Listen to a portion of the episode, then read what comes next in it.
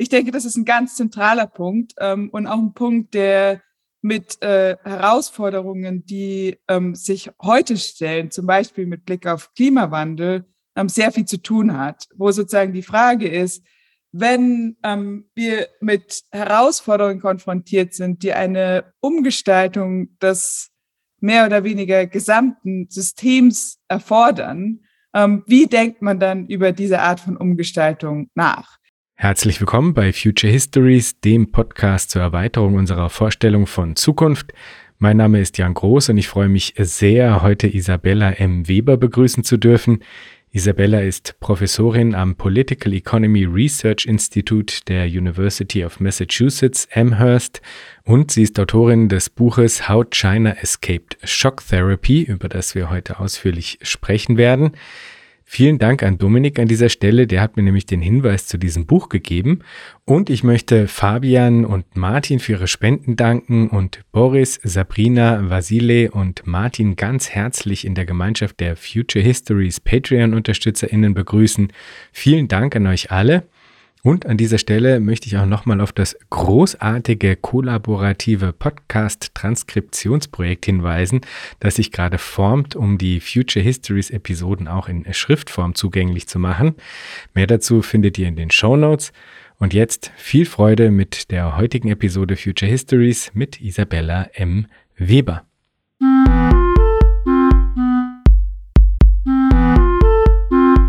Herzlich willkommen, Isabella. Herzlichen Dank für die Einladung, Jan. Super hier zu sein. Ich freue mich sehr. Isabella, dein Buch, das heißt How China Escaped Shock Therapy. Vielleicht sollten wir erst mal klären, was es denn ist, dem China da entkommen ist. Was ist die Schocktherapie?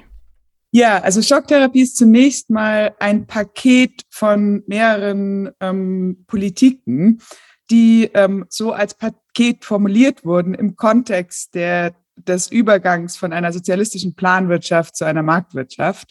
Und die Kernelemente davon sind ähm, einerseits die Preisliberalisierung, die so schnell wie möglich umgesetzt werden sollte und die ähm, zweitens unterstützt werden sollte von makroökonomischer Austerität, wobei eben die, ähm, die, die, die strikte Geld- und Fiskalpolitik ähm, dazu führen sollte, äh, zu verhindern, dass die Preisliberalisierung zu einem, einer Erhöhung des allgemeinen Preisniveaus ähm, führen würde. Und dann drittens weitläufige Privatisierungen oder im, im, oder sogar als Ziel sozusagen mehr oder weniger ganz umfängliche Privatisierungen. Und viertens ähm, Freihandelsabkommen und Liberalisierung des Handels, wobei selbst die überzeugtesten Schocktherapeuten, wenn man das mal so formulieren möchte, ähm, äh, darauf hingewiesen haben, dass Privatisierung und Freihandelsabkommen Prozesse sind, die Zeit kosten, wo es bei Privatisierung um institutionelle Neugestaltungen geht, ähm, die sozusagen selbst im Falle von Thatcher einer weltweit bekannten Privatisiererin mehrere Jahre gedauert haben, obwohl sie sozusagen in Anführungsstrichen nur einen kleinen Teil der Wirtschaft privatisieren musste, während es sich im Kontext des Sozialismus ja um mehr oder weniger ganze Wirtschaften ähm, handelte, die, die im, im, im Staats- oder Kollektiveigentum waren. Und insofern die Aufgabe der Privatisierung noch, noch viel größer war als jetzt im, im Kontext äh, von Thatchers England. Ähm, von daher ist, gibt es sozusagen selbst auf der Seite der, der, der Schocktherapeuten die Einsicht, dass Privatisierung und äh, Handelsliberalisierung Zeit kostet, aus ganz praktischen Erwägungen heraus. Und ähm, da, daraus folgend eben die, die ähm, schnelle Preisliberalisierung verbunden mit makroökonomischer Austerität das Element ist, das wirklich einen Schock ausüben kann, der sogenannte Big Bang, der dann sozusagen der Initialschock ist, ähm, der dazu führen soll, dass eine Wirtschaft sich von einer Planwirtschaft in eine Marktwirtschaft verwandelt. Es gibt auch ähm, tiefer liegende theoretische Gründe, warum ähm, die Preisliberalisierung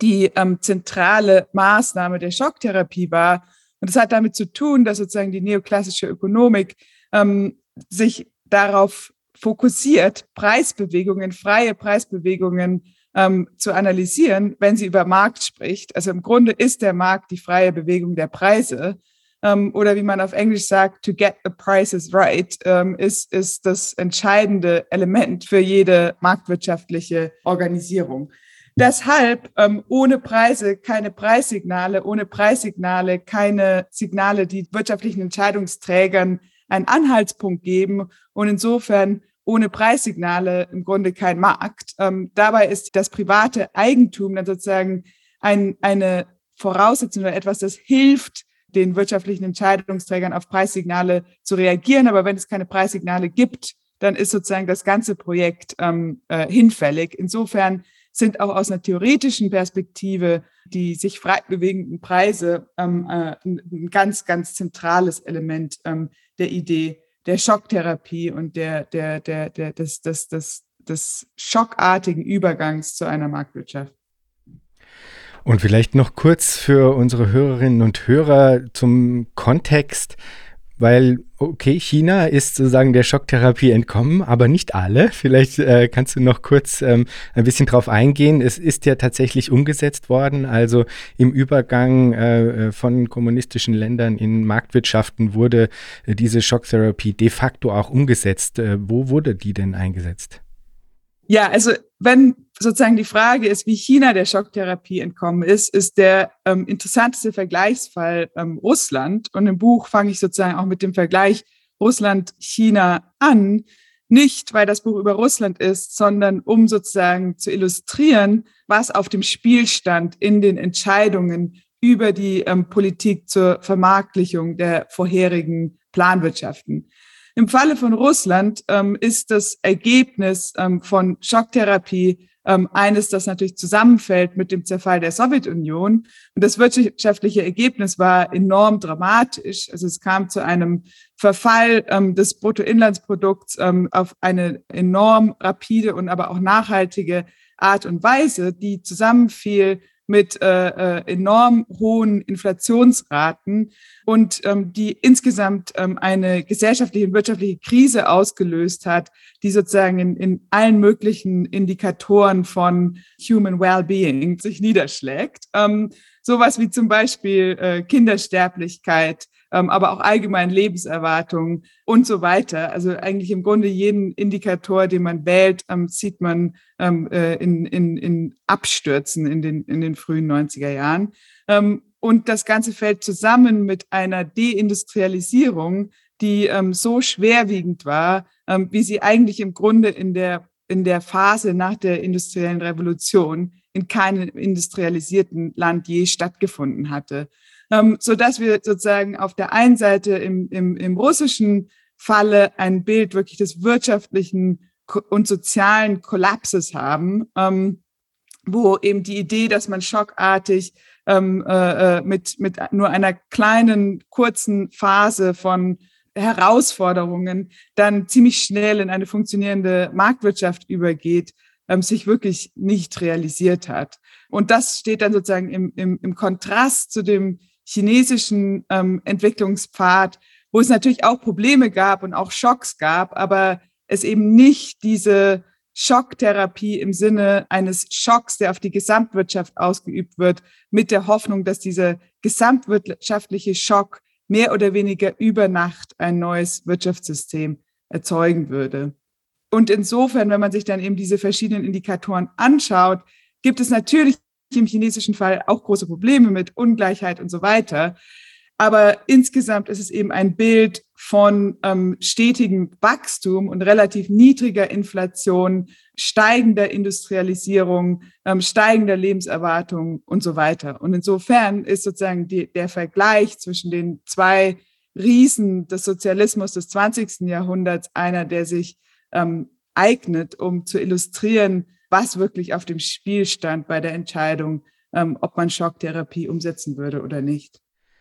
Jetzt schließt sich da natürlich die Frage an, wie China es denn dann geschafft hat, hier einen eigenen Weg einzuschlagen. Du beschreibst ja unterschiedliche Fraktionen in deinem Buch, also innerhalb der chinesischen Debatte, die interessanterweise aber eben nicht im Streit darüber lagen, ob Märkte eingeführt werden sollten oder nicht, sondern darüber, wie Märkte eingeführt werden sollten. Was waren denn da die Kernthemen der Debatte und welche Position hat sich dann letztlich äh, in der Auseinandersetzung dann auch durchgesetzt?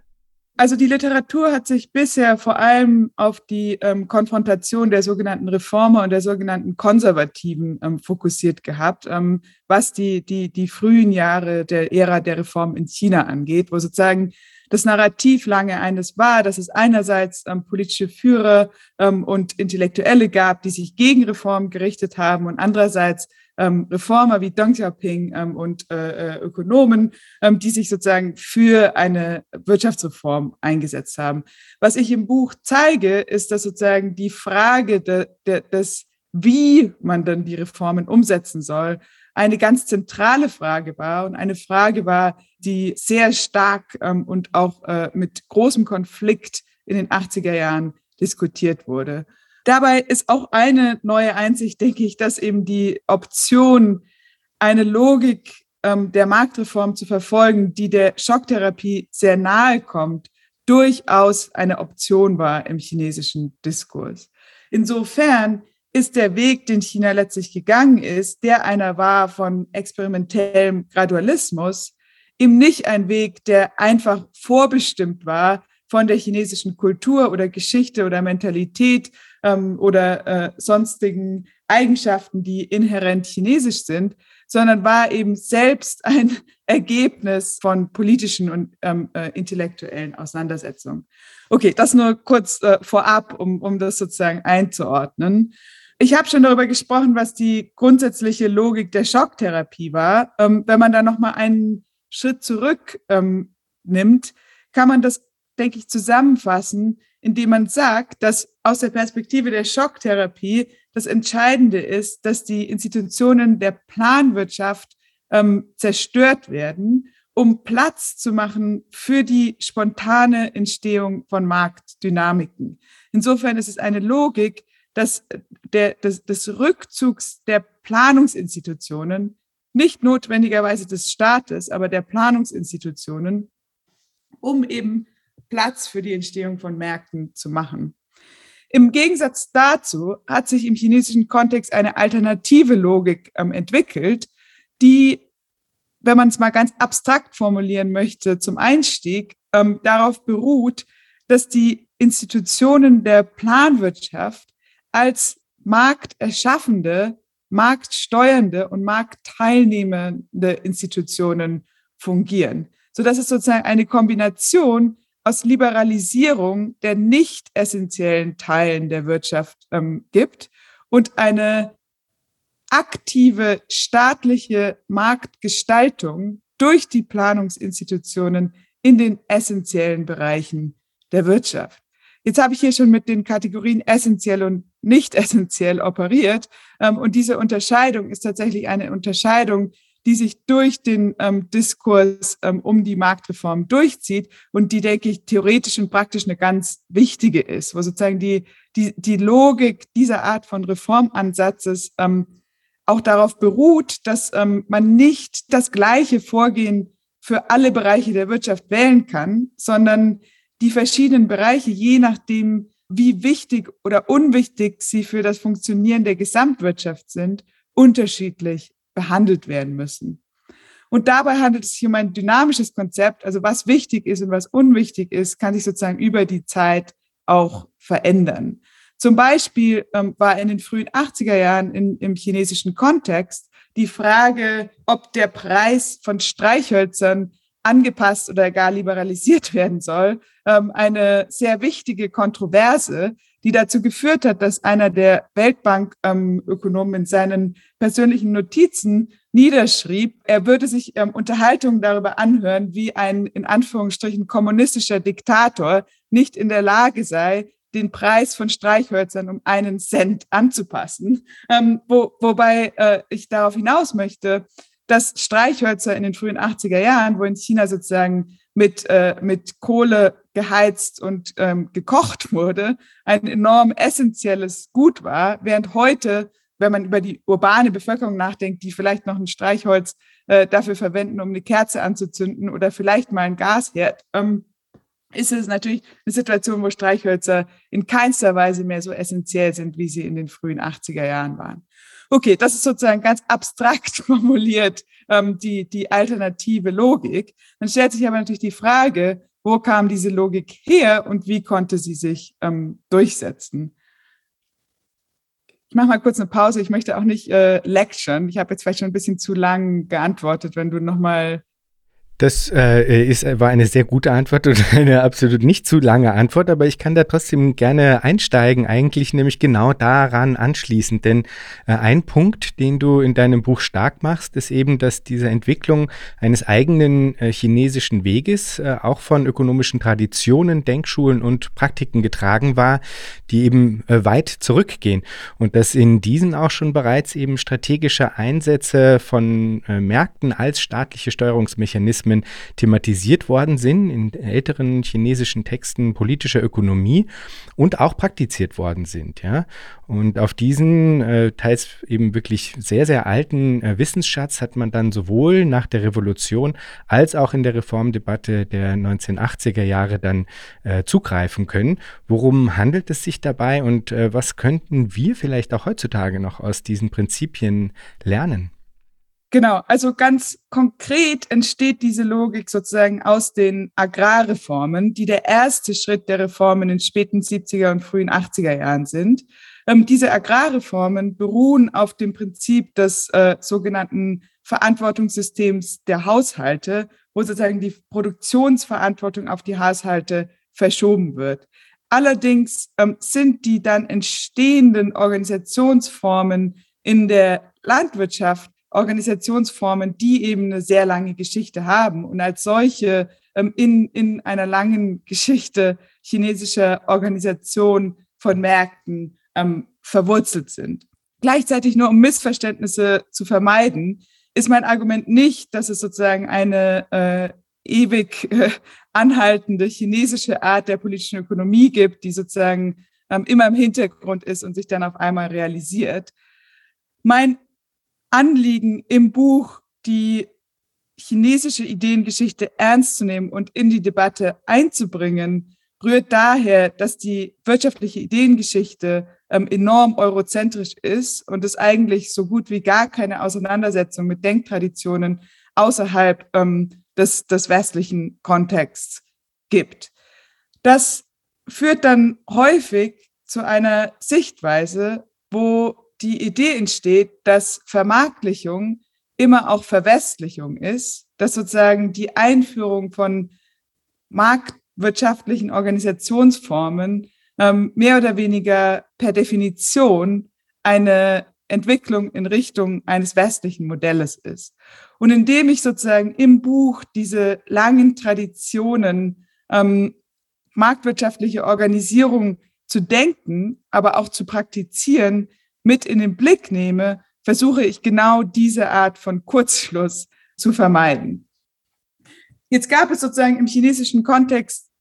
auch nicht nur eine Tradition, sondern ähm, wiederkehrende Kontroversen, wo sozusagen eine Tradition sich in den Vordergrund stellt, dass der Staat marktteilnehmend handeln muss und als Marktteilnehmer Märkte steuern und stabilisieren muss. Und die andere Tradition, die eher aus dem Konfuzianismus kommt, betont, dass der Staat in erster Linie einen Rahmen für Märkte ähm, äh, bereitstellen muss und die individuellen Marktteilnehmenden sich dann sozusagen moralisch richtig verhalten müssen und es dann aus dem Zusammenspiel dieses, äh, dieser Rahmengestaltung des Staates und einer moralisch-ethisch korrekten Verhaltensweise der Individuen zu einer ähm, guten Form der staatlichen und wirtschaftlichen Organisation kommt. Insofern gibt es auf jeden Fall Kontroversen, die sich wiederholen. Und man kann nicht sagen, dass es eine Tradition in China gibt, die dann sozusagen die chinesische Tradition ist, die sich in den 80er Jahren durchsetzt. Aber es gibt eben eine Tradition, die auf der äh, staatlichen Marktteilnahme beruht und die dann auch in den 80er Jahren gewissermaßen relevant wird. Deswegen lohnt es sich, äh, vielleicht ein paar Sätze über diese spezifische Tradition ähm, zu sagen. Es gab im Imperial China ähm, die Tradition der sogenannten Evernormal Granary, was öffentliche ähm, Getreidevorratsspeicher äh, waren, die sozusagen von der, ähm, von der staatlichen Bürokratie gemanagt wurden und die aber auf eine Art und Weise geführt wurden, die immer marktbasiert war, aber gleichzeitig marktstabilisierend wirkte. Und zwar funktionierte das so, dass wenn man sich ähm, den Getreidemarkt anschaut, dann ist der Getreidemarkt inhärent instabil, weil es eben landwirtschaftliche Zyklen gibt, wo es im Herbst, um jetzt mal von einem äh, europäischen Klima auszugehen, ähm, wo es im Herbst ähm, die Ernte gibt und dann eben sozusagen im Herbst auf einmal ein sehr hohes Angebot an Getreide und dieses Angebot an Getreide sich dann bis zu dem Moment vor der Ernte ähm, reduziert und dann wieder sozusagen schlagartig hochgeht. Insofern haben wir sehr instabile Formen von Angebot, was ein Ergebnis der Produktionsweise ist. Und gleichzeitig haben wir ziemlich konstante Nachfragegetreide, da jeder jeden Tag oder jede jeden Tag essen muss. Insofern ist sozusagen auf dem Getreidemarkt, selbst wenn wir von extremen Wetterbegebenheiten absehen, eine Instabilität eingebaut. Die öffentlichen Getreidespeichersysteme funktionierten nun so, dass sie im Herbst, also zu dem Zeitpunkt, zu dem der Markt mit Getreide ähm, geflutet war, Getreide kaufen würden und insofern den Preis für Getreide ähm, erhöhen würden. Und dann, während das Angebot ähm, sich verknappt, langsam dieses Getreide zurück auf den Markt bringen und dadurch sozusagen die, ähm, die Preise für Getreide stabilisieren und weder die Getreideproduzierenden noch die städtische Bevölkerung ähm, komplett abhängig machen ähm, von privaten Händlern, deren Hauptmotiv ist, ähm, profitmaximierend ähm, zu agieren. Das scheint jetzt vielleicht ein sehr äh, äh, weit entferntes Beispiel zu sein. Ähm, aber ich denke, dass es ein sehr anschauliches Beispiel ist, um zu illustrieren, dass es hier eben eine staatliche Institution gibt, die als bürokratische Institution fungiert, aber gleichzeitig ähm, sich an Marktdynamiken orientiert, diese Marktdynamiken nicht unterdrücken möchte, sondern diese Marktdynamiken nutzt, um die äh, wirtschaftlichen Prozesse zu organisieren, aber gleichzeitig als marktteilnehmende Institution die inhärenten Instabilitäten des Marktmechanismus ähm, versucht, äh, äh, denen entgegenzuwirken. Diese gleiche Art von Logik, von staatlicher Marktteilnahme ähm, wurde dann in den, in den 40er Jahren im Kontext des äh, chinesischen Bürgerkrieges äh, von den Kommunisten als Strategie in der sogenannten wirtschaftlichen Kriegsführung ähm, auch verwendet. Wobei die Idee war, dass man, um die zu dieser Zeit enorm ähm, hohe Inflation zu bekämpfen und eine neue kommunistische Währung einzuführen, man Handelsorganisationen schafft, die sicherstellen, dass die neue Währung essentielle Güter, sowas wie ähm, Getreide, ähm, Baumwollstoffe ähm, und so weiter, kaufen kann und dadurch, dass sozusagen eine, eine Sicherheit gegeben ist, dass diese Währung einen Wert hat in ganz konkreten wichtigen Gütern, die durch die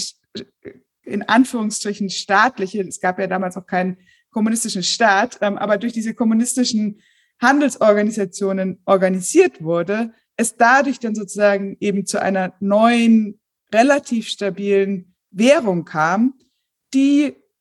gemeinsam mit den Handelsorganisationen eine Wiedererschaffung von Märkten und auch von marktwirtschaftlich orientierten Produktionsprozessen ermöglicht hatte. Diese Logik, ähm, Märkte als, als ein Instrument in, in der Verfolgung von politischen ähm, Zielen zu verwenden, ist dann eine Logik, die in den frühen 80er und späten 70er Jahren ähm, von einigen der politischen Entscheidungsträger, aber auch von, von Ökonomen wiederbelebt wird. Da sich ja nun einmal mehr die Frage gestellt hat, wie man Märkte in das chinesische System ähm, einführen kann und dabei das Ziel eben letztlich zumindest für diejenigen, die nicht ähm, in der Logik dessen, was später als Schocktherapie bekannt wurde, gedacht haben. Das Ziel nicht war, eine Universalisierung von Märkten zu erschaffen, sondern bestimmte entwicklungspolitische ähm, äh, äh, Durchbrüche zu erzielen. Und insofern Märkte eben einmal mehr als Instrument in der Verfolgung von politischen Zielen gesehen wurden. Und das ist eine Verbindung, die ich im Buch in historischem Detail entwickle, ähm, die mir aber wirklich bewusst wurde durch ähm,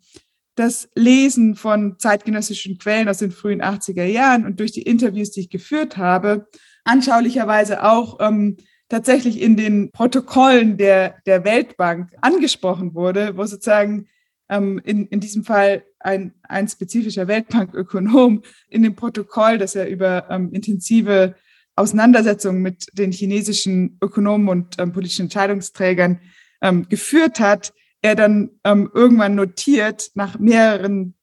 Sitzungstagen, warum es denn der Fall sei, dass die chinesischen Ökonomen mehr oder weniger auf jede Frage ähm, nach einer Reformpolitik antworten würden, dass China ähm, zu der Politik der Befreiungskämpfe und der unmittelbaren postrevolutionären ähm, Wirtschaftspolitik zurückgehen muss, was eben genau diese auf dieser Logik beruht, die ich versucht habe ähm, darzulegen.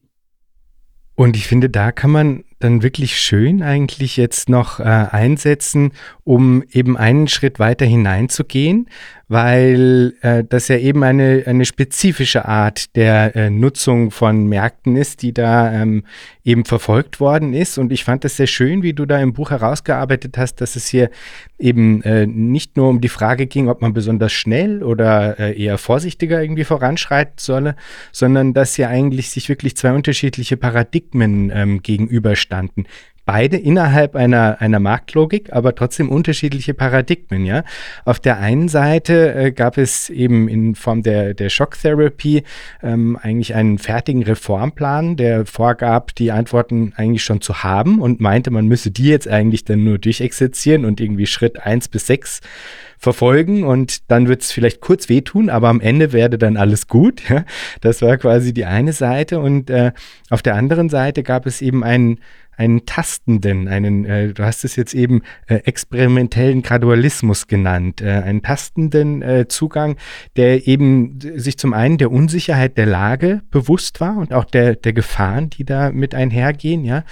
und ähm, der dann auf Basis dessen eigentlich dafür plädiert hat, im Buch heißt es da sehr schön, den Weg während des Gehens zu formen. Ja, das fand ich eine sehr schöne äh, Formulierung, die da vorkam. Äh, vielleicht kannst du uns einfach diese beiden unterschiedlichen Haltungen äh, nochmal ein bisschen näher bringen. Und ich ähm, finde, dass man das dann, um jetzt an das, was du vorhin gesagt hast, anzuknüpfen, vielleicht auch, dass man das vielleicht auch an dem konkreten Beispiel des Dual Track Systems ähm, vielleicht gut erläutern kann, weil das ja eine spezielle äh, Entstehungsgeschichte hat, nicht? Genau, ja, ähm, danke, dass du diesen Punkt äh, mit in die Unterhaltung bringst. Ähm, ich denke, das ist ein ganz zentraler Punkt ähm, und auch ein Punkt, der mit äh, Herausforderungen, die ähm, sich heute stellen, zum Beispiel mit Blick auf Klimawandel, ähm, sehr viel zu tun hat, wo sozusagen die Frage ist, wenn ähm, wir mit Herausforderungen konfrontiert sind, die eine Umgestaltung des mehr oder weniger gesamten Systems erfordern, ähm, wie denkt man dann über diese Art von Umgestaltung nach? Die eine Art und Weise ist ähm, zu sagen, man entwickelt einen sogenannten Blueprint, ähm, also ein, ein Zielmodell, definiert alle Elemente, die in diesem Zielmodell ähm, vorhanden sein sollen und definiert dann ein paar Schritte, die sozusagen schnell oder langsam oder in fünf oder in zehn Schritte unterteilt umgesetzt werden können. Aber das Entscheidende ist, dass die Logik sozusagen eine ist, wo man eigentlich denkt, man wisse schon, wo man hinwolle und wie das Ergebnis aussehen solle und äh, könne dann sozusagen davon zurück ähm, projizierend die, die Schritte definieren, ähm, die, die man machen muss, um dorthin zu kommen. Die andere Logik, wie du ja auch schon gesagt hast, aber nur um das nochmal zu betonen, ist eben eine Logik, die davon ausgeht, dass bei grundlegender Umgestaltung von so komplexen Systemen wie einem ganzen Wirtschaftssystem man nicht wirklich wissen kann, wie das Zielmodell aussehen soll. Man muss eine Richtung haben. Man muss wissen, in, in welche Richtung man gehen möchte. Aber dann ist die Herausforderung sozusagen, den Ist-Zustand sehr gut zu verstehen und zu verstehen, wo in der gegebenen Situation bereits Dynamiken entstehen, die in die Richtung gehen, in die man sich bewegen möchte. Und dann sozusagen die Politikgestaltung so umzusetzen, dass die bereits vorhandenen Dynamiken in die Richtung, in die man gehen möchte, befördert werden und äh, in, in diese Richtung getrieben werden. Das ist jetzt wiederum sehr abstrakt und ich versuche das ähm, anhand des, äh, des Dual-Track Price System ähm, zu illustrieren. Wie ich ja schon gesagt hatte, ähm, haben die chinesischen Reformen mit den Agrarreformen angefangen, wo sozusagen eines der zentralen Elemente die Entstehung eines zweigleisigen Preissystems war. Dieses Preissystem ist entstanden, indem die Produktionsverantwortung von den Kommunen auf die Haushalte verlagert wurde und den Haushalten sozusagen Zugang zu den notwendigen Produktionsmitteln zur Produktion ihres Teils in der staatlich ähm, gesetzten Quote ähm, gegeben wurde und dann aber gesagt wurde, wenn ihr mehr produzieren könnt, als euren Teil in der Planvorgabe, dann dürft ihr sozusagen diese Produktion auf den Markt bringen. Was dazu geführt hat, dass das nationale Planungssystem für essentielle landwirtschaftliche Güter, wie zum Beispiel Getreide, zunächst mal fortgeführt wurde, aber gleichzeitig ähm, an,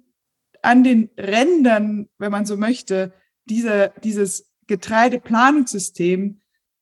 Markt, ähm, marktförmige Organisationsformen entstanden sind. Und das jetzt wirklich nur als Fußnote, aber ich denke, dass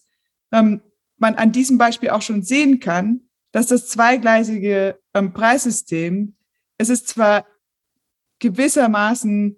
vorsichtiger in dem Sinne, dass dieser zentrale Link zwischen der landwirtschaftlichen und der städtischen Ökonomie ähm, in der Form des nationalen Getreidesystems ähm, erhalten wurde. Gleichzeitig ist es aber auch eine sehr radikale Umstrukturierung, da wir, wenn wir über China in den späten 70er, frühen 80er Jahren sprechen, über ein Land sprechen, das vorwiegend ähm, äh, landwirtschaftliche Ökonomie war, ähm, ist es doch eine sehr, sehr radikale ähm, Umstrukturierung der gesellschaftlichen Verhältnisse, da es eben letztlich ähm, die, der entscheidende Durchbruchmoment ist ähm, zur Abschaffung der Volkskommunen, was die zentrale Institution schlechthin des Maoismus war und einer Verlagerung eben dieser ähm, Produktionsentscheidungen ähm, auf die Haushalte. Insofern ist es sozusagen von der Perspektive des nationalen Getreidesystems betrachtet vorsichtig und den Kern erhalten. Von der Perspektive der Volkskommunen betrachtet, ist es enorm, eine enorm radikale ähm, Politik. Okay, dieses System ist, hat sich dann sozusagen ähm, durchgesetzt, dieses zweigleisige ähm, Preissystem in, in der Landwirtschaft, was dann ziemlich schnell dazu geführt hat, dass es auch im städtisch-industriellen Bereich Nachfrage für Güter gab, die außerhalb des Plans war, da ja die Leute, die in der Landwirtschaft jetzt für den Markt produziert haben, dann eben auch Geldeinkommen erwirtschaftet haben, die sie in Nachfrage für Konsum- und Produktionsgüter umgesetzt haben. Und letztlich selbst die Entstehung der berühmten Township and Village Enterprises ähm, auf dem Land darauf angewiesen war, Zugang zu bestimmten Produktionsgütern zu haben, die zumindest zu einem großen Teil aus der ähm, städtisch-industriellen Ökonomie kamen. Sodass sozusagen mehr oder weniger endogen als Ergebnis der Agrarreformen eine Dynamik ähm, von neuen, neuer Marktnachfrage ähm, aus der Landwirtschaft ähm, entstand, die dann die Entstehung eines zweiten Gleises auch in der städtisch-urbanen ähm, Ökonomie ähm, befördert hat wiederum nur als Fußnote. Dazu kam noch, dass die marktlich orientierte Produktion auf dem Land auch Rohmaterialien für industrielle Produktion bereitgestellt hat. Also ein ganz klassisches Beispiel ist Baumwolle, ähm, wo sozusagen die Erweiterung der Textilproduktion in der städtisch-industriellen Ökonomie dann auch durch die ähm, erhöht, das erhöhte Angebot von bestimmten Rohmaterialien aus der Landwirtschaft noch zusätzlich befördert wurde. Insofern gab es eben eine inhärente Dynamik hin zu einem zweiten Gleis, ähm, einem Marktgleis, ähm, auch in der viel zentralplanerisch organisierten städtischen urbanen Ökonomik, Ökonomie. So dass die Frage dann war, ist es etwas Gutes? Ist es eine positive Dynamik? Ist es eine Dynamik, die genutzt werden kann in der Umgestaltung des chinesischen Systems, was die Haltung der graduellen Experimentalisten war? Oder ist das ähm, etwas, das zu Chaos und Spannungen und Inkonsistenzen im, im, im System führt, da sozusagen die Entstehung, die mehr oder weniger spontane Entstehung von Marktmechanismen am, am Rande der Planwirtschaft ähm, dazu geführt hat, dass jedes, ähm, jede sozialistische Produktionseinheit auf einmal nicht mehr nur für den Plan, sondern auch für den Markt produziert hat. Und insofern eben, wenn man so möchte, zwei Herren gefolgt ist, ähm, was aus der Sicht derjenigen, die ein rational konstruiertes, also wirtschaftlich rational konstruiertes, auf Berechnungen beruhendes ähm, Zielmodell vor Augen hatten, zu ähm, einer, einer Art von Abweg geführt hat, der unter Umständen sogar chaotischer und weniger wünschenswert war als die ähm, reine Planwirtschaft ähm, vor, vor der Umsetzung von Marktreformen. Und diese Frage, wie man eben sozusagen mit dieser diesem aufkommenden zweigleisigen ähm, Preissystem, was ja letztlich dann auch ein zweigleisiges Wirtschaftssystem wirklich ist, weil man eben diese Dualität von Markt und Plan hat, diese Frage, wie man damit umgeht, ähm, eine der Kernfragen in der Marktreformdebatte der 80er Jahre war. Wobei die Schocktherapeuten, ähm, die sich zu dieser Zeit in China nicht als Schocktherapeuten bezeichnet haben, aber die sozusagen eine ähnliche Art von ähm, wirtschaftstheoretische Grundlage gewählt haben, argumentiert haben, dass man das zweigleisige ähm, Wirtschaftssystem so schnell wie möglich überwinden sollte und so schnell wie möglich zu einer reinen Form von ähm, Marktwirtschaft übergehen sollte. Nicht zuletzt, weil das zweigleisige System ähm, enorme Korruptionsdynamiken ähm, hervorgebracht hat,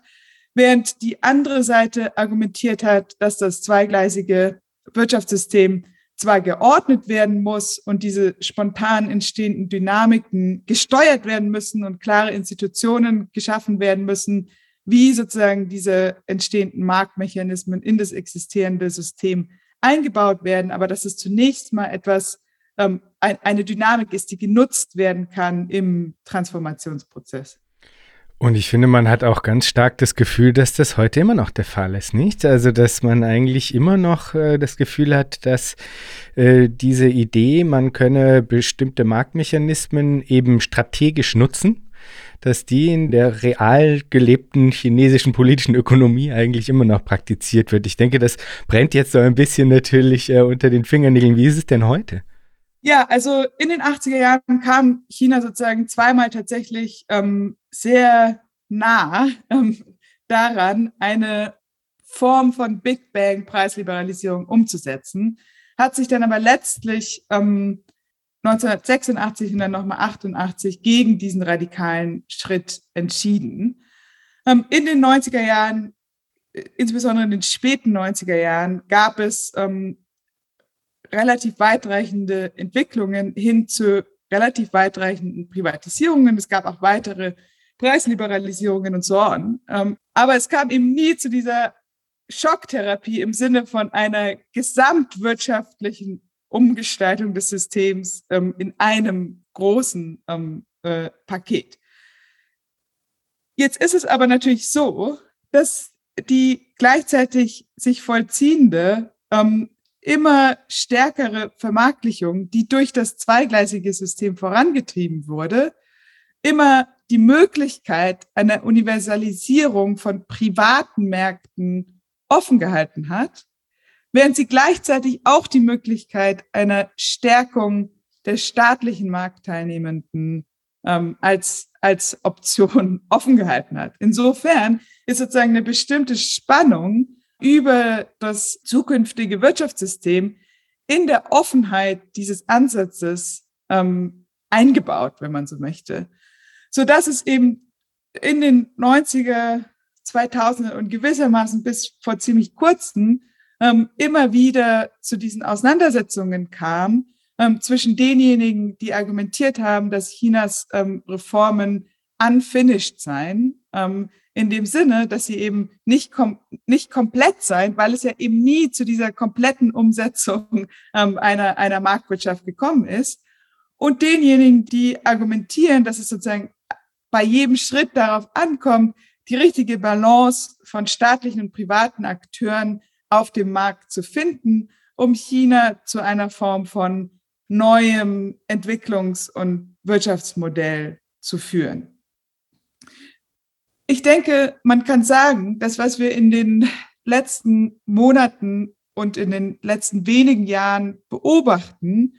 ähm, eine so aussieht wie eine Entscheidung ähm, zugunsten der letzteren Position. Ähm, wobei, wenn man eben den Reformprozess bisher interpretiert hat als eine immer stärkere Bewegung hin zu einer Universalisierung von Märkten und damit auch implizit angenommen hat, dass eine solche Universalisierung von Märkten eine Bewegung hin zum westlichen Modell ist, dann ähm, erscheint, was wir jetzt heute sehen, als eine ähm, plötzliche Richtungsveränderung ähm, und ein, ein, ein plötzlicher Umschlag, ein, äh, ein, eine Rückkehr des Staates. Der Staat schlägt zurück der und so weiter. Also die ganze Rhetorik, die man auch ähm, in, in der Berichterstattung dazu sehen kann. Während wenn man sich die heutige Situation aus der Perspektive ähm, der historischen Entwicklung der Reformparadigmen anschaut, wie ich es versucht habe im Buch zu tun, dann ist meiner Ansicht nach eigentlich relativ klar, dass das dass wir an einem entscheidenden Punkt sind, weil es eben eine Entscheidung in die Richtung von einem Paradigma gibt, aber diese Entscheidung meiner Ansicht nach keiner, keiner Weise ähm, plötzlich ist, sondern sozusagen ein neuer Schritt in einem sehr lange sich vollziehenden Prozess, wobei das, was wir beobachten, dann eben als eine erneute und relativ weitreichende Rebalancierung der, des Verhältnisses von staatlichen und privaten Akteuren ähm, in einer mittlerweile enorm vermarktlichen chinesischen Wirtschaft ist. Um das vielleicht an einem Beispiel noch etwas konkreter zu machen, ist es natürlich so, dass es ein Problem im Immobiliensektor gibt und dass es durchaus ähm, um äh, ganz spezifisch um das Unternehmen Evergrande ähm,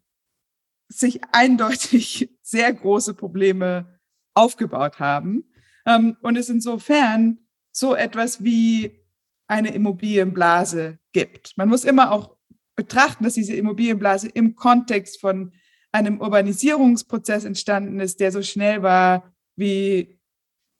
ich bin keine Forscherin von Urbanisierung, aber manche Leute sagen, es wäre der schnellste Urbanisierungsprozess ähm, gewesen, den, den, den es dokumentierterweise gibt. Keine Ahnung, ob das stimmt oder nicht, aber er war auf jeden Fall enorm schnell, was sozusagen ähm, eine realwirtschaftliche Dynamik ist, ähm, die sehr, an, einen sehr anderen Kontext bereitet als, dies, ähm, als die Entstehung der Immobilienblase in den USA zum Beispiel, wo wir nicht keinen vergleichbaren strukturellen Wandel hatten, der sozusagen diese Art von enormer Ausweitung des Immobiliensektors getrieben hätte. Ich, das nur so als Kontext. Ich finde das wichtig, ähm, das, das im Hintergrund zu behalten. Nichtsdestotrotz ähm, haben sich enorme Risiken im Immobiliensektor aufgebaut. Jetzt gab es Leute, die vor ein paar Monaten gesagt haben, okay, Evergrande ist im Grunde der chinesische Lehman-Moment. Ich denke, dass das nicht ganz richtig ist, weil im Falle von Lehman es eben eine Situation gab, wo sich auch eine Blase aufgebaut hat, diese Blase sich so weit aufbauen konnte, bis ein, ein bestimmter Akteur aus der privatwirtschaftlichen Dynamik heraus ähm, in enorme Schwierigkeiten geraten ist. Im chinesischen Falle hat sich auch eine Blase aufgebaut, in dem Kontext, den ich gerade versucht habe, ganz schnell zu erläutern. Jetzt ist es aber so, dass sozusagen seit letztem Jahre, spätestens seit letztem Jahre, der Staat angefangen hat, ähm, massiv einzugreifen und neue Regulierungen aufzusetzen, um eben genau dieser Blase entgegenzuwirken. Das heißt sozusagen, wir beobachten gewissermaßen eine staatlich erzeugte ähm, Krise um Evergrande, wo es um ein, ein, eine Machtprobe zwischen diesem enorm großen privaten Immobilienkonglomerat und der staatlichen Regulierung geht und es um ein neues Austarieren der Verhältnisse zwischen den staatlichen und den privaten Akteuren geht, was natürlich ein enorm komplizierter und auch aus einer wirtschaftlichen Perspektive riskanter Prozess ist, wo der Ausgang nicht klar ist, aber die Logik des Prozesses, die, die, die, die Grunddynamik scheint mir doch ähm, ziemlich anders zu sein als die im Falle von Lehman.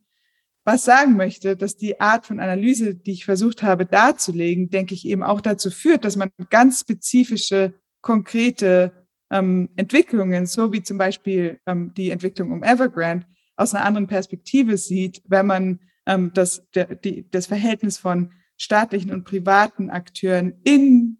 diesem größeren Marktkontext ähm, aus dieser historischen Perspektive heraus entwickelt. Also wir stellen fest, China ähm, ist erfolgreich der Schocktherapie äh, entgangen und hat einen eigenen äh, Weg gewählt, der, wie du es eben beschrieben hast, darin besteht, die, äh, den Versuch zu wagen, diesen Balanceakt ähm, äh, möglichst zu meistern. Wir kommen später dann noch zu der Frage, inwiefern es zwingend notwendig ist, dass dann immer entweder eben äh, starker Staat oder freier Markt sozusagen als diese Dichotomien aufgemacht werden. Das interessiert mich nämlich sehr. Aber bevor wir da hinkommen, würde es mich noch interessieren, ähm,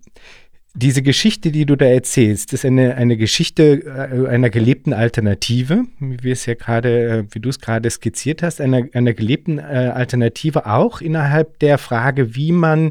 sich in einer spezifischen Form in die globale Wirtschaft sozusagen integrieren kann, ja.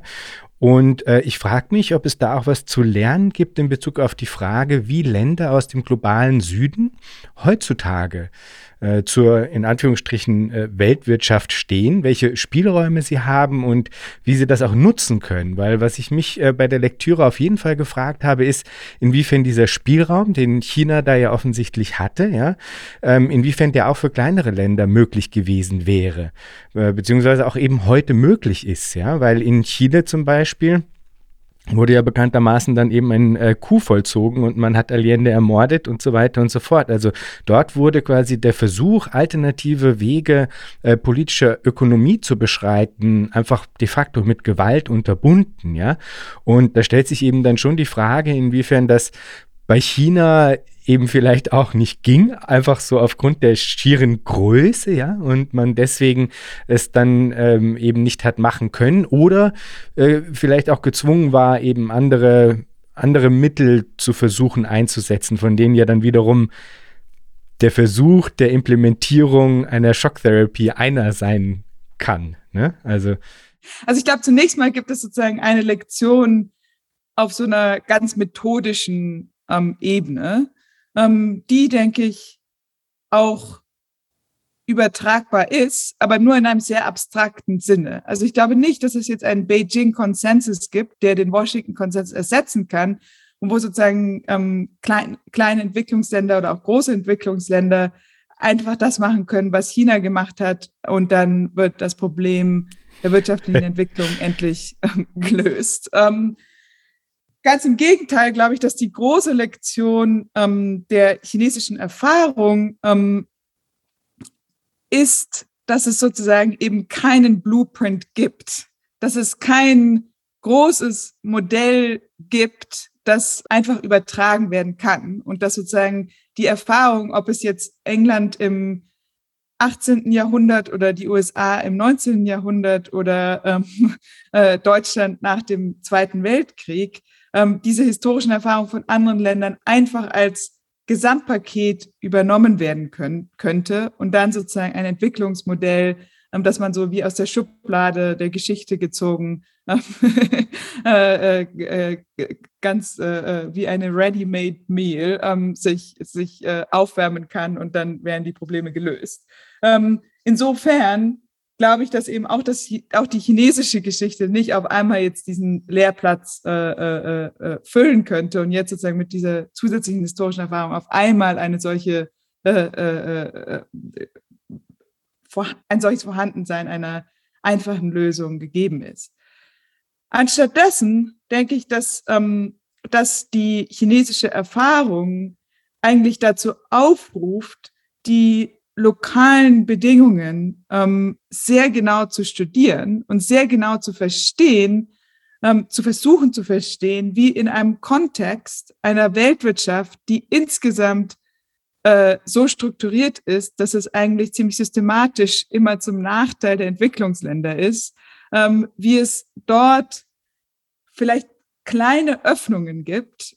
in die man sozusagen sich hineinzwängen kann, um eine neue Dynamik ähm, entstehen zu lassen, die dann ähm, im Kontext von sehr nachteiligen globalen Verhältnissen vielleicht doch lokal ähm, zu einer ähm, äh, wirtschaftlichen Verbesserung führen kann. Insofern ähm,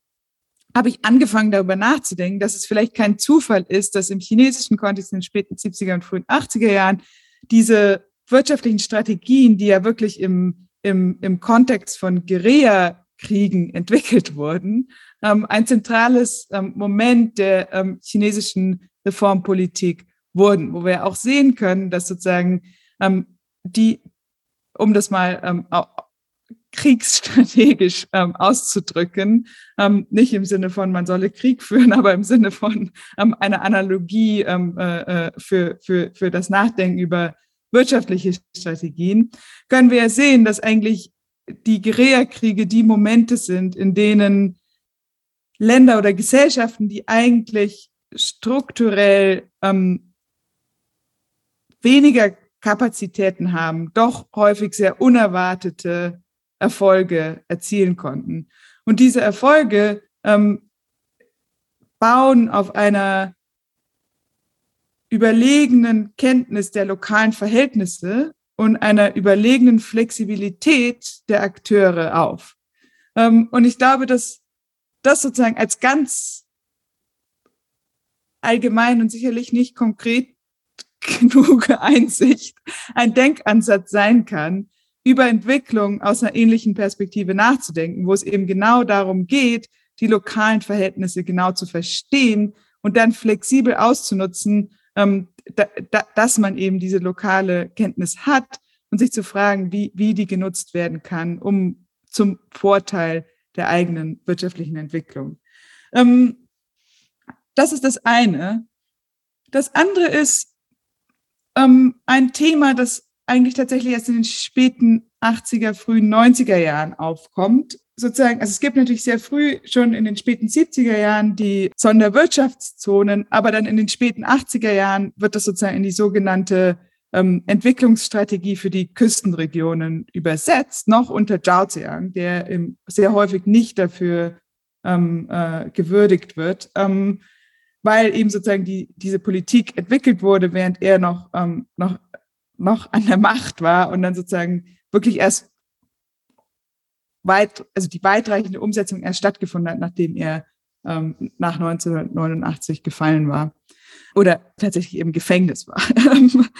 okay, das, das nur als, äh, als Fußnote. Aber die, äh, die entscheidende Idee bei der ähm, Entwicklungsstrategie für die Küstenregionen war, dass man sozusagen den, die Öffnung, die sich ergeben hat, dadurch, dass die ähm, Asian Tigers ähm, zwar einerseits dieses exportorientierte Entwicklungsmodell verfolgt haben, aber andererseits in den späten 80er Jahren angefangen haben, ähm, ihre Wettbewerbsfähigkeit im Bereich der niedrigen Arbeitskosten zu verlieren, dass man sozusagen diese, diese Lücke, die sich aufgetan hat, nutzt, ähm, um eine Exportindustrie, insbesondere zunächst mal in der, in, in, in, in den nicht sehr technologisch intensiven Industrien, in den arbeitsintensiven Industrien aufzubauen, dadurch sozusagen ähm, einen finanziellen Spielraum schafft, um technologische Güter importieren zu können, um von ausländischen Managementtechniken lernen zu können und so weiter. Und sozusagen diese Orientierung auf einen Export von arbeitsintensiven Gütern dazu nutzt, um letztlich darauf hinzuarbeiten, die ähm, Kernindustrien ähm, zu verbessern und ähm, in, in der mittleren bis langen Frist ähm, zur internationalen Wettbewerbsfähigkeit zu führen. Was dabei sehr wichtig ist, ist, dass es sozusagen nicht eine einfache exportorientierte Entwicklungsstrategie ist, weil sozusagen im chinesischen Kontext schon in den späten 80er, auch in den frühen 90er Jahren ganz explizit ähm, äh, äh, diskutiert wurde, dass China eben nicht Korea oder Taiwan oder Singapur ist, weil die Dimensionen einfach so anders sind, dass ähm, die chinesische Wirtschaft ähm, aufgrund ihrer enormen Größe im Verhältnis zur Weltwirtschaft sich nicht darauf verlassen kann, ihre eigene Entwicklung durch die Nachfrage im Ausland allein zu erzielen. Dass es sozusagen nicht möglich ist, für ähm, einen Elefanten sich zu, so zu verhalten wie eine Fliege. Das ist tatsächlich eine Metapher, die ähm, Deng Yingtao ähm, in, ähm, in einem Buch ähm, verwendet, das er 1991 veröffentlicht hat und das 2012 auch auf Englisch übersetzt wurde und veröffentlicht wurde. Der Titel auf Englisch ist A New Development Model in China's Future. Wobei Deng Yingtao in diesem Buch auch ähm, auf eine andere sehr wichtige Begrenzung der Möglichkeit ähm, für heutige Entwicklungsländer, sich an dem westlichen Modell zu orientieren, hinweist. Und diese Begrenzung ist enorm, äh,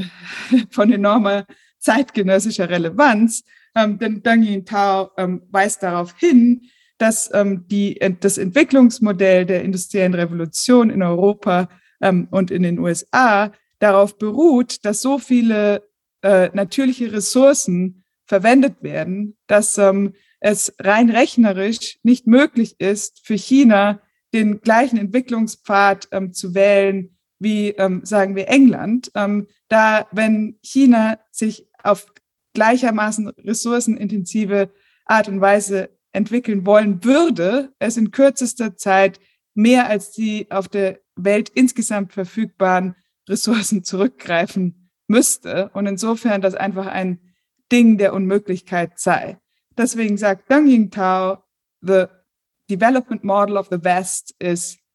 I develop, you don't, ähm, weil es sozusagen einfach eine, eine, eine Frage der Komposition ist, dass es nicht möglich ist. Dieses Problem stellt sich für China natürlich ganz gravierend, aber gewissermaßen stell, stellt sich dieses gleiche Problem ähm, für mehr oder weniger den gesamten globalen Süden und heute natürlich auf noch eine viel, viel verschärftere Art und Weise als in den späten 80er und frühen 90er Jahren, als Deng Yingtao diese ganz einfachen Berechnungen durchgeführt hat, wo er einfach geguckt hat, ähm, 1965, was war die, der Verbrauch an Energie pro Kopf in den USA, was passiert, wenn wir das mal die Bevölkerung ähm, von China rechnen, kann diese Art von Energie überhaupt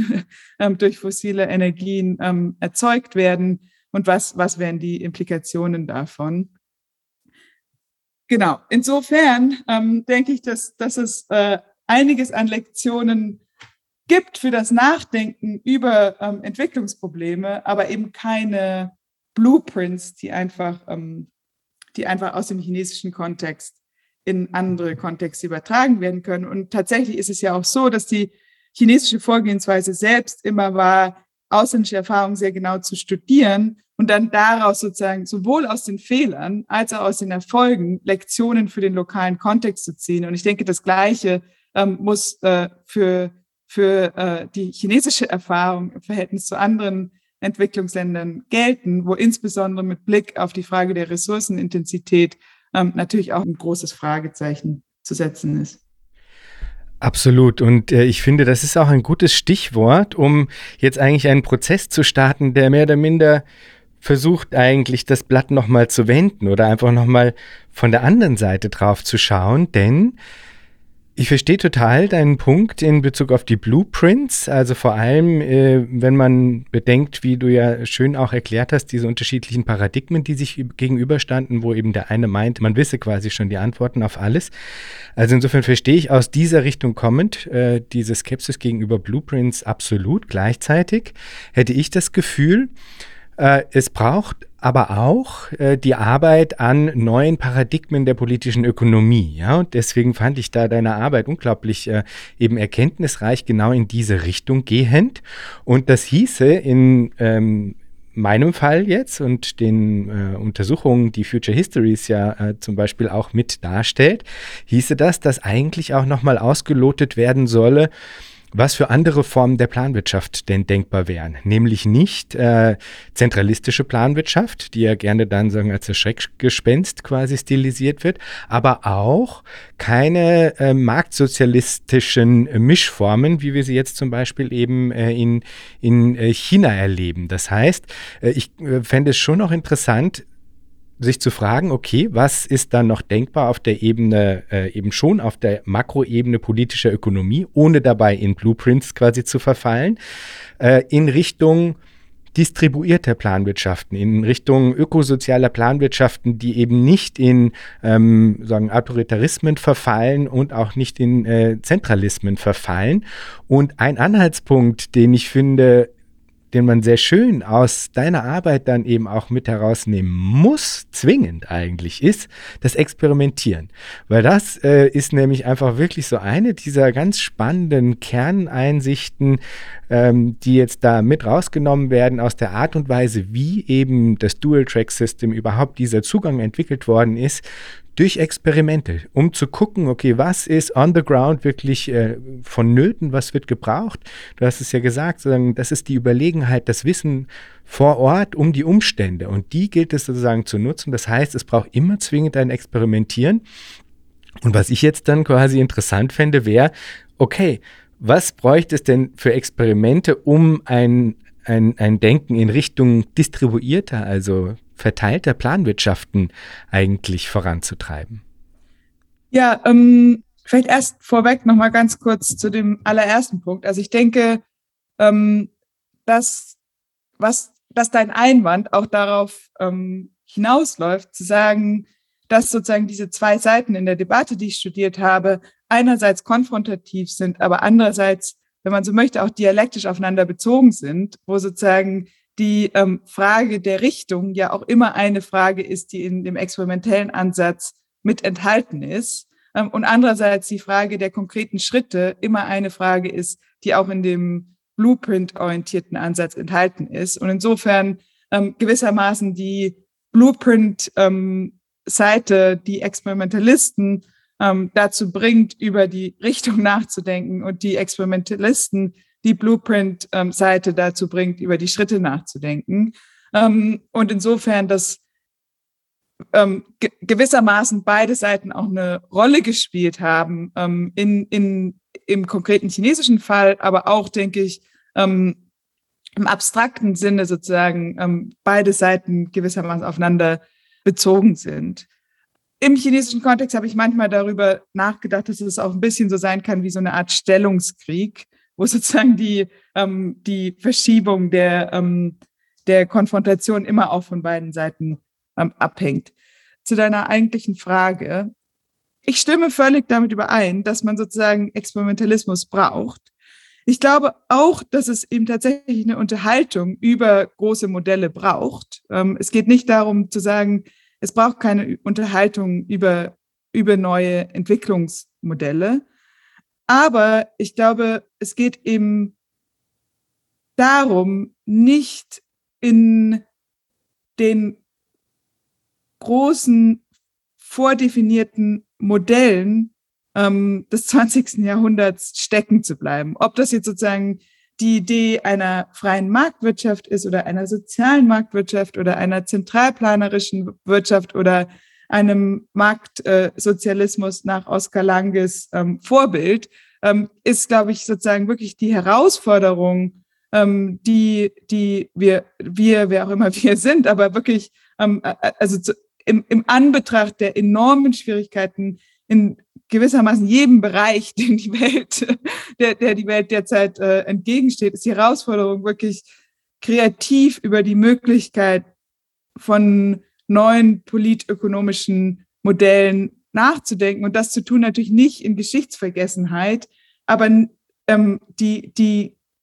geschichtlich gedachten und gelebten Beispiele sozusagen als Ausgangspunkt zu nehmen, um über die jetzige Situation nachzudenken und nicht als, als Lösungsansatz, den wir einfach nur auf heutige Probleme übertragen müssen und dann ist alles gut. Ähm, ich glaube, das ist einfach ähm, intellektuell und politisch faul, um es mal ganz hart auszudrücken, ähm, und wird einfach der, den enormen Herausforderungen, äh, denen wir uns gegenüber sehen, ähm, nicht gerecht. Ich denke, dass das chinesische Modell nicht ein Modell ist, also das weder auf den globalen Süden noch auf den globalen Norden übertragen werden kann. Also da gelten, denke ich, gewissermaßen die gleichen Argumente, die ich in, als Antwort auf die vorherige Frage gebracht habe. Ähm,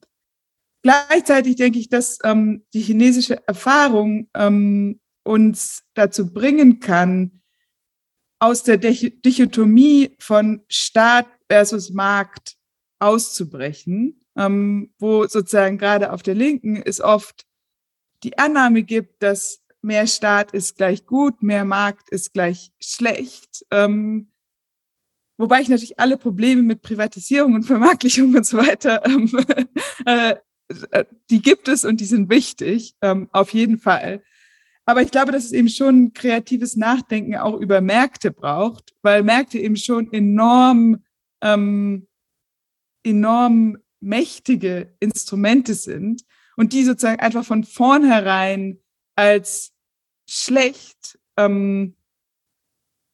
abzustempeln und auszuschließen, ist, glaube ich, einfach strategisch keine besonders gute Idee. Ähm, insofern denke ich, dass es, dass, dass diese Ideen von Marktteilnahme, die ja sozusagen darauf beruhen, dass der Markt eben nicht einfach nur ein, ein Ort von privaten ähm, Wirtschaftsteilnehmern ist, sondern der Markt letztlich eben einfach ein Mechanismus ist, der, ähm, der verschiedene Wirtschaftsteilnehmer auf, auf eine bestimmte Art und Weise zusammenbringt, dass auf, in diesem Markt auch staatliche und private Akteure gleichermaßen teilnehmen können. Wenn man, wenn man so darüber nachdenkt, dann geht es eben um staatliche und private Akteure und dann geht es darum, wie man sozusagen die Entscheidungen und die, ähm, die institutionellen ähm, Regulierungen und so weiter von diesen Akteuren neu denken kann und nicht darüber einfach zu sagen, okay, Markt gleich Privat, Staat gleich Plan. Ähm, und dann haben wir halt eine ganz andere Konstellation von Dimensionen, die wir heranziehen können, um über neue Wirtschaftsmodelle nachzudenken. Was nicht heißt, dass die Konstellation, die es in China gibt, die Lösung ist, aber dass sie uns einfach dazu bringt, aus dieser Dichotomie auszubrechen. Und interessanterweise ähm, ist es ja so, dass im amerikanischen Kontext einige der ähm, jetzt diskutierten Reformvorschläge auch ähm, äh, äh, zumindest zu einem gewissen Teil in, in diese Richtung gehen, insbesondere die Arbeit von ähm, Saul Omarova, ähm, die ähm, im, im Bezug auf äh, Finanzmärkte ähm, in, in eine ähnliche Richtung argumentiert, wo die Idee ist eben, dass die Zentralbank vielleicht nicht nur den Preis von Geld, also die Zinsen durch Marktteilnahme regulieren sollte, sondern dass es ein ganzes Set an strategisch signifikanten Preisen gibt, ähm, wo die Zentralbank sozusagen eine Rolle spielen könnte oder staatliche Institutionen eine Rolle spielen könnte, könnten durch Marktteilnahme stabilisierend ähm, einzugreifen. Und diese Idee, eine Logik, die ähnlich ist wie die der Zentralbanken, also durch Marktteilnahme einer staatlichen Institution Märkte zu steuern, ähm, dass diese Logik eben auch auf, auf weitere essentielle Bereiche ausgeweitet werden kann, ist etwas, was im chinesischen Modell dann wiederum doch schon sehr weitreichend praktiziert wird, wo, denke ich, es dann eben schon konkrete Beispiele gibt, ähm, die man studieren kann und sich fragen kann, ob es da Elemente gibt, die Teil davon sein können, über ein politökonomisches Modell neu nachzudenken. Das ist total interessant. Ähm, es ist trotzdem dann so, dass ich mich frage, inwiefern das, wie du es jetzt beschrieben hast, auf eine Art immer noch verhaftet bleibt innerhalb der Idee, dass wenn man einen anderen Weg gehen will im Bereich der äh, politischen Ökonomie, dann kann man das, indem man einen in Anführungsstrichen starken Staat hat, als die Instanz, die als der große ähm, steuernde Marktteilnehmer eben dann andere Bereiche äh, der öffentlichen Daseinsvorsorge eben mitsteuert und zwar dominant mitsteuert, um sozusagen als ein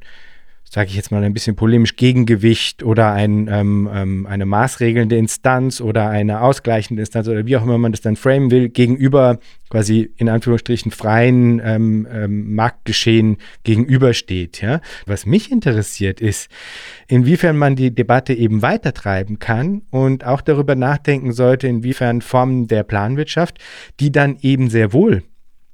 über Mischformen des Marktsozialismus hinausgehen, ja, wie man Formen der Planwirtschaft denken kann, die eben eine verteilte Planwirtschaft darstellen, die nicht zentralistisch ist, sondern distribuiert, also dezentral und auch also eine Mischform zwischen dezentralen und zentralen Formen in sich trägt und aber eben äh, Markt an sich als Steuerungsinstrument durchaus transzendiert. Und ein Hint, der da natürlich jetzt in der aktuellen Debatte, die man vielleicht auch Socialist Calculation Debate 2.0 nennen könnte, da dann immer wieder gemacht wird, ist zu sagen, okay, aber die Steuerungsfunktion, die zum Beispiel von den Austrian Economics Leuten immer behauptet worden ist, die dem Markt zugeschrieben worden ist, die könne doch heute eigentlich durch andere Formen der ähm, Signalfunktion ersetzt werden, namentlich algorithmischer Natur auf Big Data basierend und so weiter und so fort. Jack Ma famously hat ja auch äh, sagen sich äh, da eingeklinkt und gesagt, okay,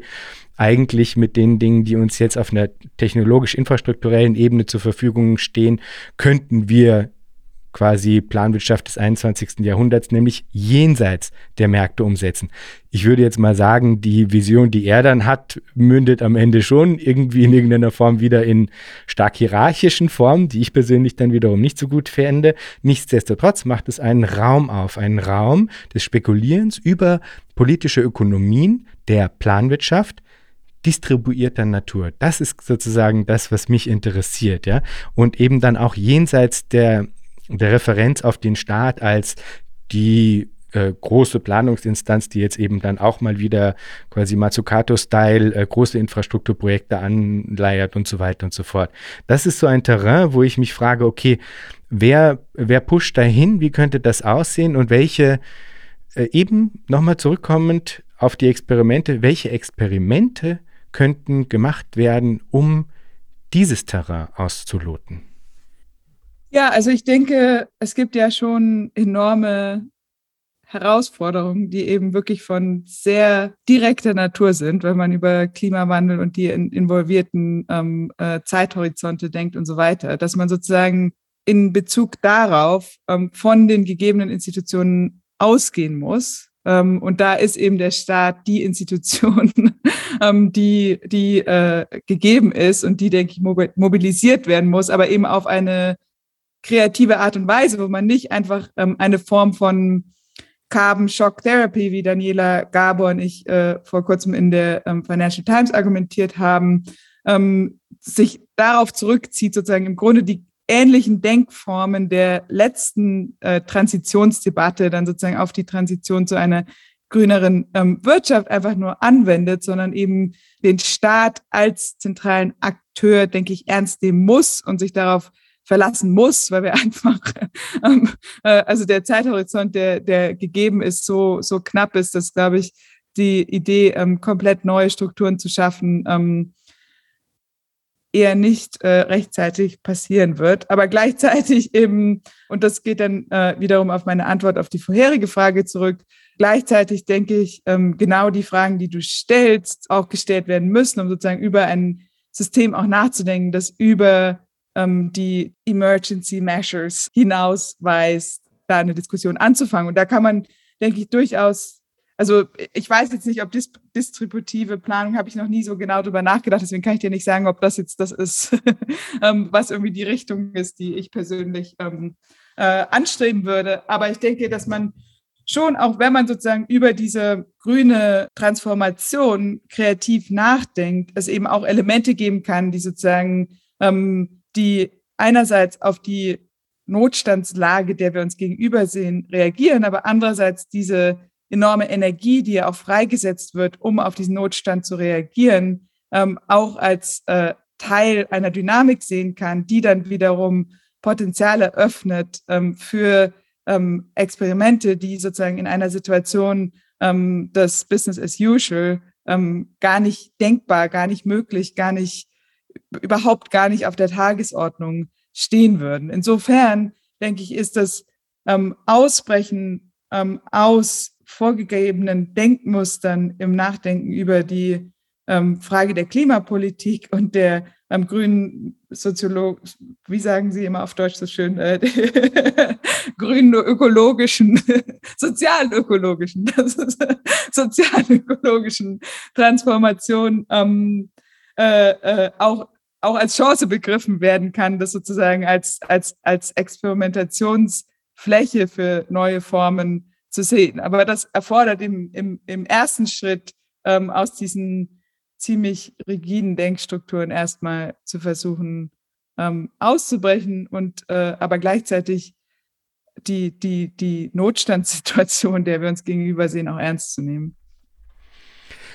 Das kann ich total nachvollziehen und ich würde das jetzt einfach auch mal ähm, deuten in Richtung dessen, was du am Anfang des Gesprächs gesagt hattest, nämlich dass es ja auch darum geht, eine gewisse Richtung und eine gewisse Idee sozusagen davon zu haben. Und äh, man kann das ja auch so sehen, dass jetzt das verstärkte Aufkommen ähm, eben durchaus staatlicher Planung in dem Fall dann äh, auf eine sozioökologische ähm, Transformation hin, dass das sozusagen im Geiste der der groben Richtung und Idee ja durchaus äh, richtig ist und dass dann die Arbeit an neuen äh, politökonomischen Imaginationen sagen etwas ist, was darüber hinaus reich, äh, reichend ja dann auch parallel stattfinden kann und soll, wie ich finde. Übrigens, die äh, meine Hörerinnen und Hörer werden wahrscheinlich lächeln, äh, wenn ich das jetzt schon wieder anbringe. Ich versuche es aber einfach so weit zu streuen, wie nur möglich, denn ich hätte einen, äh, einen Vorschlag in Bezug auf das Labeling dieses Projektes, nämlich freie Planwirtschaft. Das ist äh, sozusagen ein ähm, Begriffspaar, das ich, an dem ich mehr und mehr Gefallen finde äh, und von dem ich glaube, dass es eigentlich einiges von dem äh, beinhalten könnte, was zumindest von dem ich glaube, dass äh, das wichtig wäre zu adressieren in dem Rahmen. Isabella, ich stelle am Ende meinen Gästen immer noch die Frage, wenn du dir Zukunft vorstellst, was stimmt dich freudig? Jemand, der zu China in den USA arbeitet, gibt es zurzeit ziemlich viel Anlass, äh, unruhig zu werden. Ähm, aber ich denke, was mich freudig stimmt, ist tatsächlich, ähm, bezieht sich auf die Antwort auf die vorangegangene Frage, in der Hinsicht, dass ähm, diese Vielfachkrise, der wir uns gegenüber sehen, einerseits enorm beunruhigend ist, andererseits aus der Perspektive einer ähm, Politökonomin eben auch dazu führt, dass ganz neue Fragen gestellt werden, die wir uns lange nicht mehr getraut haben zu stellen. Und dass ich denke, dass das etwas ist, was eine positive Entwicklung ist und die, die sozusagen Lust auf mehr von dieser Art von, von, von Debatten im Kontext einer ziemlich düsteren Zeit macht. Wunderbar. Isabella, vielen Dank für das Gespräch. Vielen herzlichen Dank, Jan.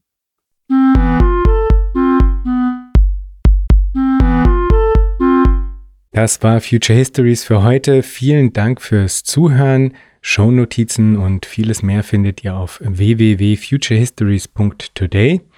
Diskutiert mit auf Twitter unter dem Hashtag Future Histories oder im eigenen Subreddit. Ihr könnt Future Histories nicht nur auf allen großen Podcast-Plattformen hören und abonnieren, sondern auch auf YouTube, wo ihr neben den Episoden dann auch Kurzvideos zu Kernbegriffen einzelner Episoden findet. Schreibt mir gerne unter jan at futurehistories.today. Ich freue mich immer sehr über interessante Rückmeldungen und Hinweise.